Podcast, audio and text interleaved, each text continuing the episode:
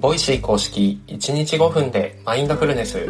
Voicy をお楽しみの皆さん、今日の瞑想のお時間です。今、この5分だけインプットや考え事から離れてみませんか？瞑想は呼吸に意識を向けることでストレスの低減や心の安定、仕事のパフォーマンス向上に役立つとされています。その効果の実感には筋トレと一緒で続けることが大切。早い人だと1週間から1ヶ月で何らかの変化が現れるかも。このチャンネルでは興味があったけどきっかけを逃していた。始めてみたけど続かない、そんなあなたを応援します。今日の放送は毎朝飼い猫と瞑想をしているカズがお届けします。セッションの前には準備体操ということで、あなたの瞑想習慣がますます楽しく豊かになる、そんな話題からお届けします。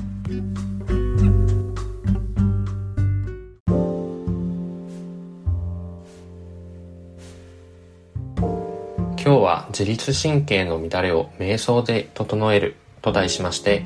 今日も引き続き精神科医の前奏川野大衆さんの著書ズボラ瞑想からご紹介したいと思います。瞑想は体の不調に対しても効果的だと言っています。例えば自律神経失調症。自律神経失調症というと自分とは無縁だと思っている方も多いようなんですが軽度のものならみんな持っていると言っていいぐらい現代人には身近な病気なようです肩こり、腰痛、頭痛、目の疲れ、不安や不眠、過敏性腸症候群など、多くの症状が自律神経の乱れから来るようなんですね。そもそも自律神経とは自分が意図していなくても体を安定した状態に保ってくれる人間の機能のことを言います。主に私たち自身が意図的に動かしているものは体の外側の機能例えば手足目などになると思うんですが体の内側にあるもの内臓だったり血管や臓器を動かす筋肉などは自律神経によってコントロールされています心臓が私たちが寝ている間もずっと動いてくれているのも自律神経のおかげということで自律神経の役割はすごく大事なようです。だからこそ自律神経のバランスが崩れてしまうと体にとっては一大事ということになるんですね。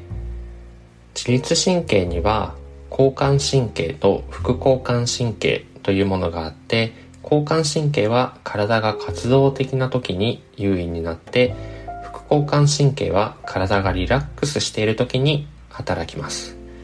そして強いストレスにさらされるとこのバランスが崩れて交感神経がまず活発になって交感神経にバランスが偏ります。そうすると呼吸が乱れたり血圧が高くなったりします。その後に交感神経に偏っていたバランスを戻そうとして今度は副交感神経にバランスが偏ります。そうすると内臓が急に動き出して下痢をしたりしてしまいます。これが過敏性腸症候群の発生メカニズムのようです。この自律神経と副交感神経の間を行ったり来たりすると過敏性腸症候群の他にも体の至る所で不調が現れます。これが自律神経失調症ということになるようです。先ほどご紹介した通り日常的にストレスにさらされていると自律神経が乱れて何か体の調子が悪いなと思うことがあると思うんですが内科や外科に行っても異常なしと診断されることが多いみたいなので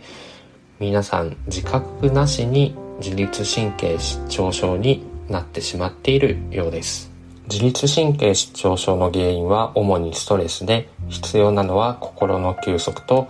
ストレスをためないように生きること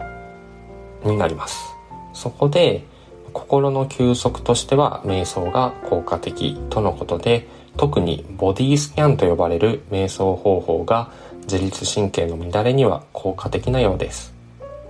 ボディスキャンという瞑想は寝た状態でやる瞑想でまずは寝て仰向けに寝て頭首肩腰足先など自分の体の部位それぞれの感覚に順番に注意を向けていく瞑想のことです。寝ながらやる瞑想なので眠たくなってそのまま寝てしまうこともあるかと思うんですが川野さんはそのまま寝てしまってもいいと言っているので今日は土曜日ということもあって皆さんお休みの方も多いと思いますしぜひ今日寝る前に実践してみてください。それではセッションに入っていきましょう。落ち着ける静かな空間で椅子に座るか床に足を組むかしてお待ちください。朝の身支度や通勤中にながら聞きをしている方このチャンネルでは〇〇しながらできるながら瞑想も準備中ですそれまでの間といってはなんですが、短時間でも毎日続けることがマインドフルネスへ得への近道とされています。ものは試し、今置かれた環境であなたのスタイルで音声ガイドに耳を傾けてみましょ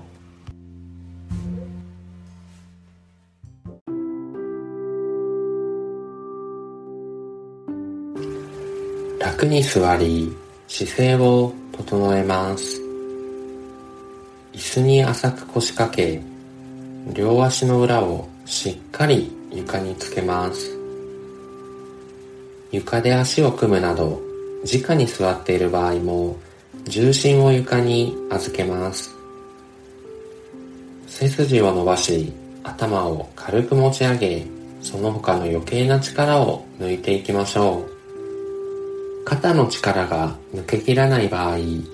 両肩を持ち上げストンと落として脱力します。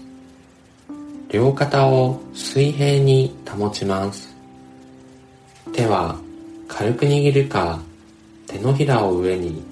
向けた状態で膝の上に軽く乗せます。目は軽く閉じるか半眼の状態で少し先の一点を見つめます。一度大きな呼吸をしていきましょう。鼻からゆっくり吸って吐き切っていきますフレッシュな空気が体の中を満たし全身にとどまっていた空気が押し出されていきます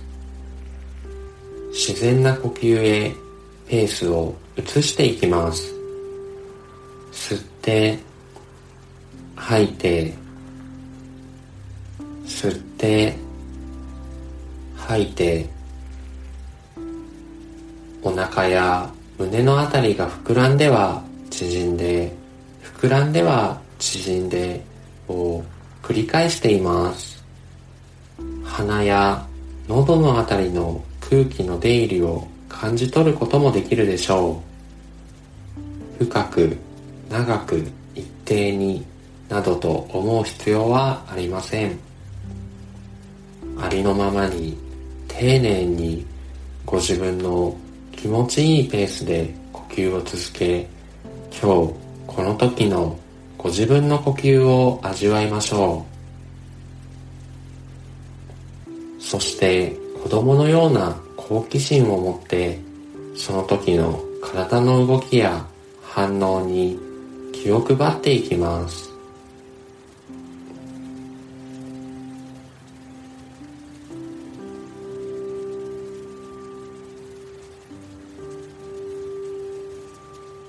呼吸を送り込むたびに体が緩んで緊張や凝りがほぐれていきます。胸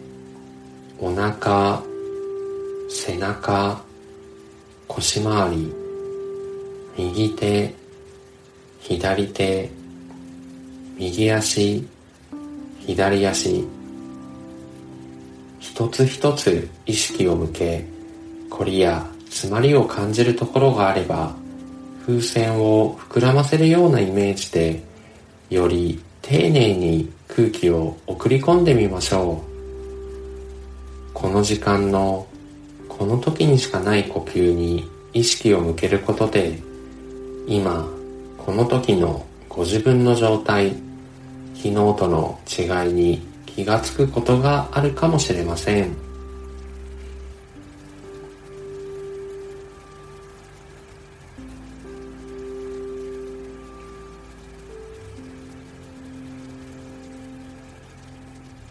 考え事が浮かんだり呼吸や体の動き以外のことに意識が向いてくることもあるでしょう。その時はいい悪いといった評価をせずご自分のその状態にただ気づいて受け入れていきます。そして少しずつ呼吸に意識を戻していきましょう。雑念が浮かんだらそのことに気づいて再び呼吸に帰っていく。呼吸は船の怒りのように戻る場所を示してくれています。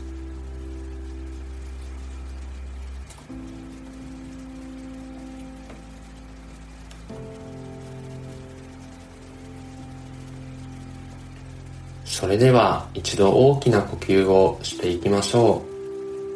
う。鼻からゆっくり吸って吐き切っていきます。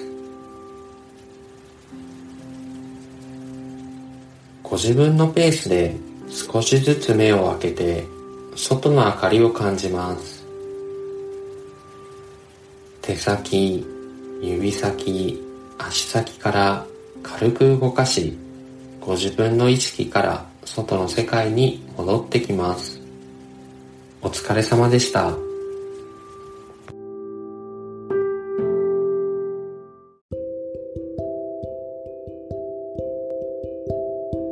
いかがでしたでしょうか？昨日より少しでも長く呼吸に集中できた気に留めなかった体の調子に意識を向けられたそういった手応えがあればその感覚を十分に味わってください。今日の放送はここまでです。このチャンネルは冒頭のワントピックと音声ガイドによる瞑想という構成で毎日放送していますパーソナリティはカズとマユとカイが日替わりで担当3人とも1人のマインドフルネスラバーとしてリスナーの皆さんと瞑想を習慣化していくことに静かに心を燃やしています。気に入っていただけたらチャンネルフォロー、コメント、SNS でシェアいただけると嬉しいです。この時間を持てたことに感謝し、この後の時間が穏やかで満ち足りたものになりますように、今日の担当はカズでした。明日の回の放送もお楽しみに。それでは。